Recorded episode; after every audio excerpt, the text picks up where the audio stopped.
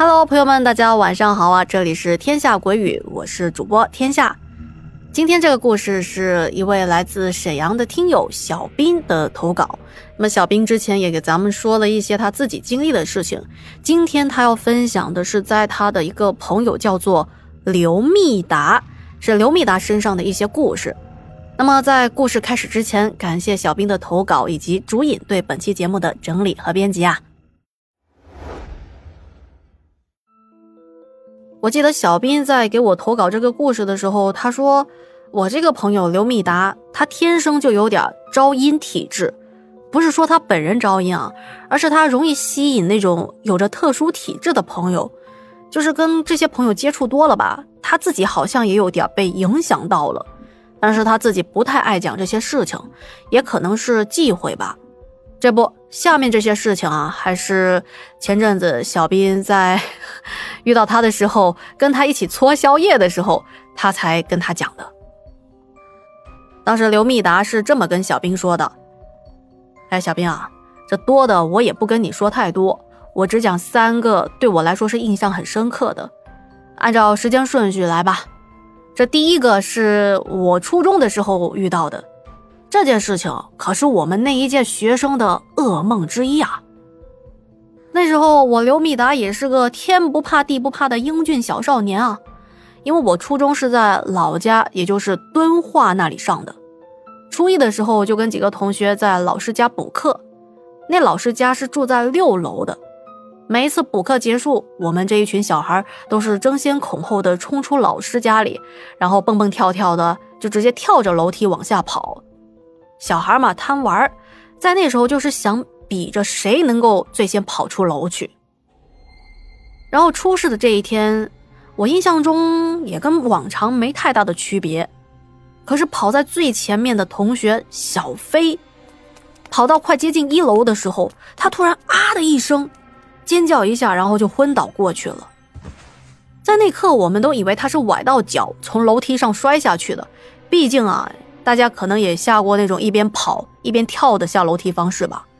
这一跑起来愣头青，也不管不顾了，有可能就是崴到脚。有些同学就赶紧又回到六楼找老师打了幺二零过来。刘密达说到这儿，他停下来不说了，故作神秘，他跟我说：“哎，你知道结果是咋样的不？”我就知道这小子就是想看我那种充满好奇，然后恳求他继续往下讲的样子。哎，我就偏不。说实话，我当时有点不太乐意了。哎，这么点小事你爱说就说呗，还跟我卖啥关子啊？然后我就没理他，我就继续吃我手里的串儿，意思就是说你爱说不说。刘密达见我没什么表示，他也觉得没意思，就只好继续往下讲。哎，结果。去了医院检查了，医生说小飞是惊吓过度导致的急性休克。想着下个楼梯还能导致惊吓过度吗？我们几个同学是想不通这件事情的。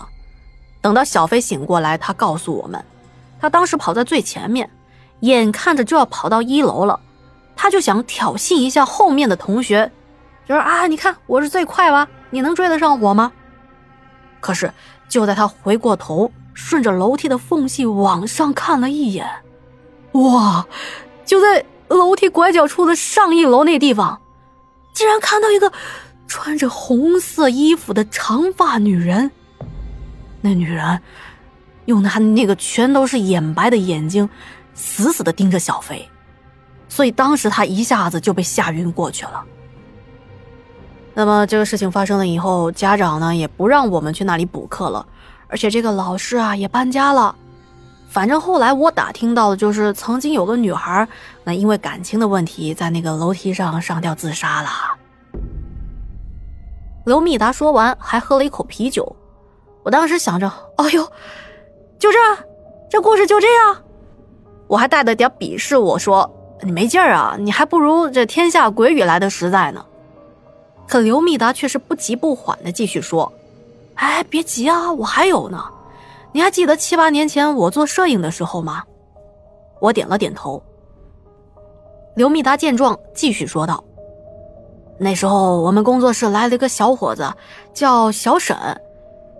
刚来的时候，小沈这人生地不熟的，就随便租了个房子。我去过那个房子啊，我感觉很奇怪，因为进去之后就很明显感到不舒服，就是那种大家可能都听过，夏天不开空调都很凉的那种。那时候小沈刚搬进去两三天之后，他就觉得不太对劲儿了，就都跟我说了。我就帮小沈约了一个懂一些那种事情的朋友，这朋友叫小张，就让小张帮忙看看这房子有什么不对劲儿。然后就是等到第二天，小张说要来看房子的时候，我们正好是白天出去在沈阳的五中附近拍照。小沈他尿急，就在铁路的附近随便找了一棵大树就解决了。可是等小沈解决完以后，他感觉整个人就很不太好，他说好像是被什么东西跟上了一样，有脚步声，可是回头一看什么都没有。当天晚上，我和小沈一起见了小张，那小张一看小沈，就说：“嘿嘿，哎，你最近是不是淘气了？是不是在哪棵大树底下尿尿啊？”当时小沈听完就懵了，赶紧跟小张说了白天的事情。小张听完，却是笑了笑，说：“哎呀，没事没事，就是大树底下休息的个大仙儿被你给惊醒了，我一会儿劝劝他就好了。”我们一边走一边正说着，就来到了小沈租的房子。小张进去以后看了一会儿，说：“哎，这房子有主了，你来了，他当然不开心啦。不过问题不大啊，一会儿埋只烧鸡和一些纸钱烧了就好了。你想想。”我刘密达虽然初中被吓到过，但我没有自己经历过，我可不信这些。我只是想看看热闹。小沈就拉着我一起到楼下买烧鸡，顺路还去路边的小店买了点纸钱什么的。等回到出租屋，把烧鸡摆好，就在那一刻，我突然看到一道细条的毛茸茸的白光，唰的一下从我身边闪了过去。在我看来，有点像是狐狸的模样，反正就是一种感觉啊。等这个纸钱烧完了以后，整个出租屋我感觉这个气温啊什么好像恢复正常了。那小沈也说没有那种不舒服的感觉了。你说这事儿我到底是信还是不信啊？感觉还挺神奇的哈。那这也是我上班经历的事儿，也算是我的第二个故事。那第三个故事啊，是我们这个摄影室的工作室的老板遇到的。我们老板是一个经常出去应酬的人，而且经常喝酒喝到大半夜两三点、三四点才回家。有一天，这老板喝酒喝到半夜一点多，因为太晚，就是干脆直接打车回的家。可是就在老板下车以后，就感觉自己后面有个人紧紧的跟着他，贴着他走。刚开始，老板就以为是自己喝多了产生的这个错觉，没有在意。可是等他进到电梯的时候，那种被人紧紧贴在身后，啊，甚至还有触感，特别的强烈，甚至他都听到那个人在他后面呼吸，那个呼吸声特别的沉重，这老板就受不了了呀，他觉得自己应该是遇上什么不干净的东西，就开始骂人，破口大骂。骂了有个几分钟之后，哎，当他想停下来喘一口气的时候，这电梯门突然就自己打开了，紧接着那种被跟着的感觉随之消失不见。说到这，刘密达脸上还有一点不屑，他说：“哼，哎，我们老板第二天上班啊，逮到谁就跟他说这件事情。”当时我们就说啊，老板，你可能是喝多了，出现了错觉了，记错了，或者是电梯出了故障了。但是老板并不认可我们的猜测。在我印象中，老板眼神是有点惊恐的。他说他看得清清楚楚，在电梯门自动打开之前，电梯里面不是有一个开门的按钮吗？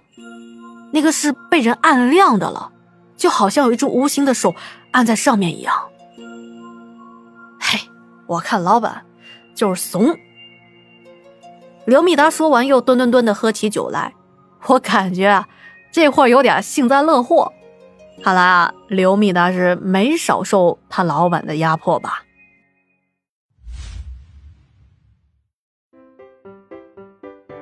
好的，以上就是小兵投稿的故事了。再次感谢小兵和朱颖对节目的支持啊！如果您听完故事之后也有想要投稿的冲动，想分享一些故事。欢迎与我联系哦！点开我的头像，在我的个人简介就可以看到我的微信号啦，就是天下 FM 的拼音。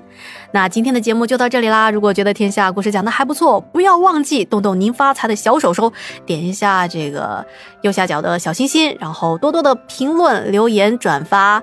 好，那今天就到这啦，我们下期见，晚安。